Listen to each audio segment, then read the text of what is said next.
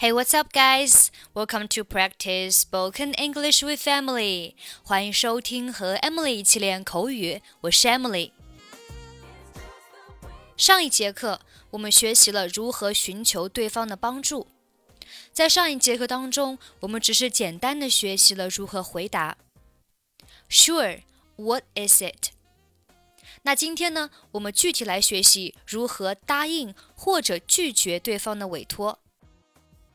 如果是答应对方的委托，你可以说 "No problem", "All right", "Of course", "You got it", "Happy to help", "Whatever you want", 或者是 "Whatever you need". All you have to do is to ask.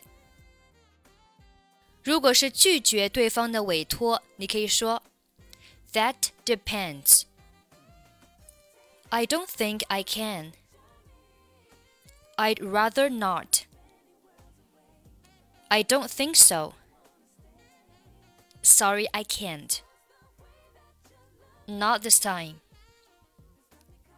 You're asking for too much. Forget it. No way. 我们一起来听一下今天的几个小对话。 Dialogue One，我不在城里的这段时间，你能帮我照顾我的植物吗？Would you mind taking care of my plants while I'm out of town？你需要我帮你做什么都行，只要告诉我我该做什么。Whatever you need, just tell me what I need to do. Dialogue Two. Hey，你介意把门关上吗？Hey，would you mind closing the door？当然不建议，没问题。Sure，no problem。Dialogue Three。我去买点零食，你能帮我看着点座位吗 ？Could you save my seat while I run and get some snacks? 那得看情况了。你能帮我也带点东西吗？That depends. Could you bring me back something too?